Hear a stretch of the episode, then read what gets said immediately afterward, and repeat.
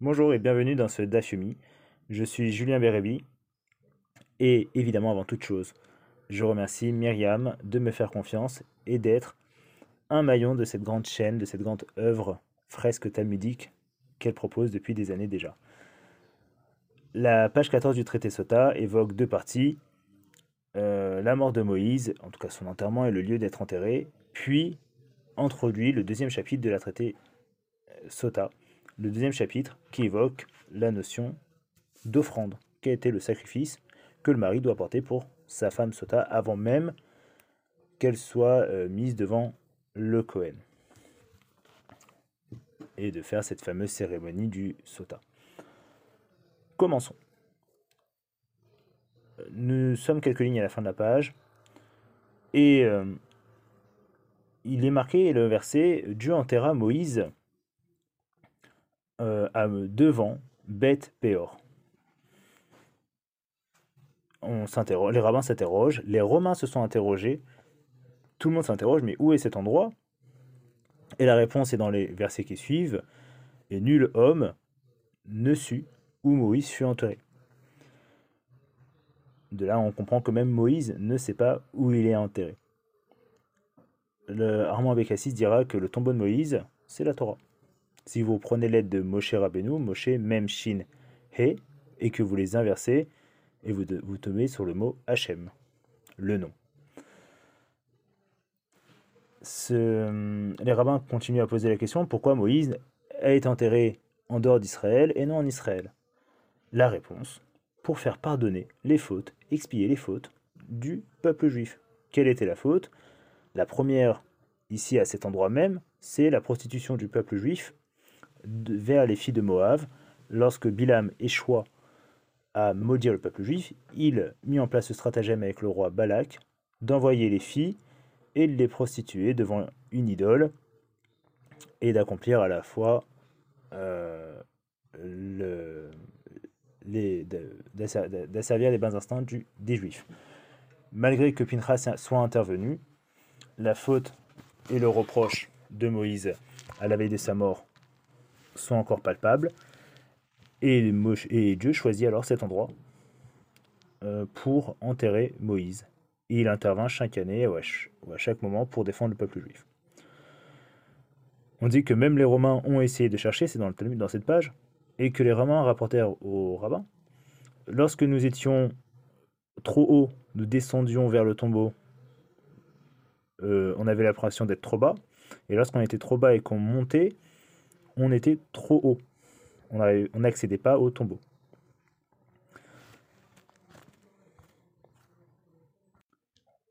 Intervient, une fois qu'on a répondu à cette question, Rabbi Chayana qui pose Que signifie marcher derrière la Shekhinah Puisque Moïse a été 40 ans à proximité divine, aujourd'hui, maintenant qu'il est mort, que doit-on faire? On ne peut pas, puisque la Shekhinah est comparée à du feu. On ne peut pas se brûler.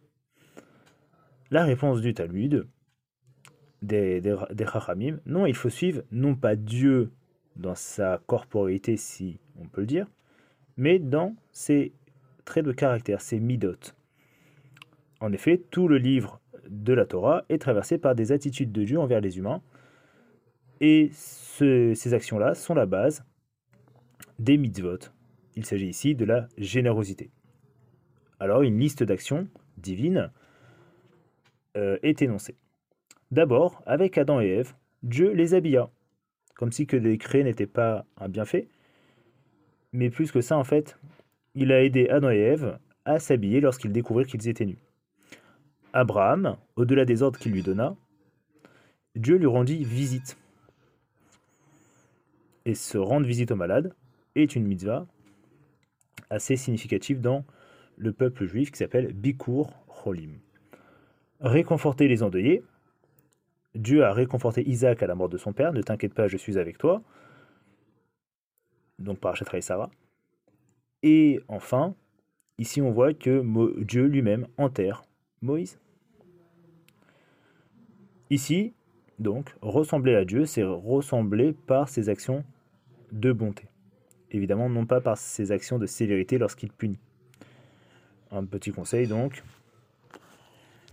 ne soyez pas trop dur avec vous-même. Une deuxième question est posée sur euh, une question subsidiaire sur l'histoire de Adam et Ève, sur la peau, sur le vêtement que Dieu, le, Dieu lui apporta, Dieu leur apporta. Est-ce qu'il était fait en peau ou il était fait avec euh, une peau d'animal? Est-ce que le mot peau en hébreu veut dire ce, signifie or, Aïn, Vav, Resh. Moi je fais le lien entre Bet Peor, la maison de Peor, la, de la bouche et de la peau qui recouvre avec cette action. Parce que je vois pas le lien autre, si ce n'est euh, la volonté de rattacher. Euh, il n'y a pas de, lien entre euh, cette question-là, entre les vêtements d'Adam et Ève et la mort de Moïse. Mais puisqu'on est dans cette discussion-là, autant faire un lien qui est le suivant. Moshe est enterré dans un endroit recouvert, Péor. On a beau dire, on ne trouve pas. Euh, et donc il y a une discussion, est-ce que le, que le mot peau, comme en français, est-ce que c'est la peau du corps? Est-ce que c'est de la peau animale? Ou même ici de la peau végétale? Une autre question subsidiaire, pourquoi Moshe a-t-il voulu rentrer absolument en Israël? Réponse, est-ce qu'il avait intérêt à manger des fruits du pays? La réponse est non. Il voulait accomplir les mitzvot liés à l'État d'Israël l'agriculture, la Shemitah, les mitzvot liés au temple, et surtout les, mitzvot, donc les trois types de mitzvot liés à l'agriculture, à la politique et à la sainteté. La réponse, Dieu lui dit, ne t'inquiète pas, si tu veux, c'est toujours dans le Midrash, hein, si tu veux, euh, tu ne rentres pas en Israël et moi je te donne quand même le salaire comme si tu les avais faites. Alors Moïse, finalement, se situe dans un entre-deux, comme dit le verset d'Isaïe, je donnerai une part, car j'ai donné ma vie, et, euh, et il sera dans les camps des pécheurs. Donc d'un côté, on voit que Dieu lui fait la promesse qu'il a le salaire méritant en Israël, mais il appartient à la génération du désert, où pendant 40 ans, il les a guidés. Il était prêt à donner sa vie, puisque dans l'épisode du Vaudor, efface-moi de ton livre.